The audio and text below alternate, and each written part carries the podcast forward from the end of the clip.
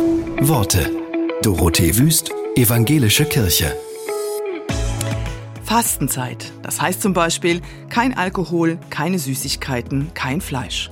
Fasten hat viele Facetten und will Körper und Seele gut tun. Meiner Seele, aber auch der von anderen. Deshalb gefallen mir diese Vorschläge.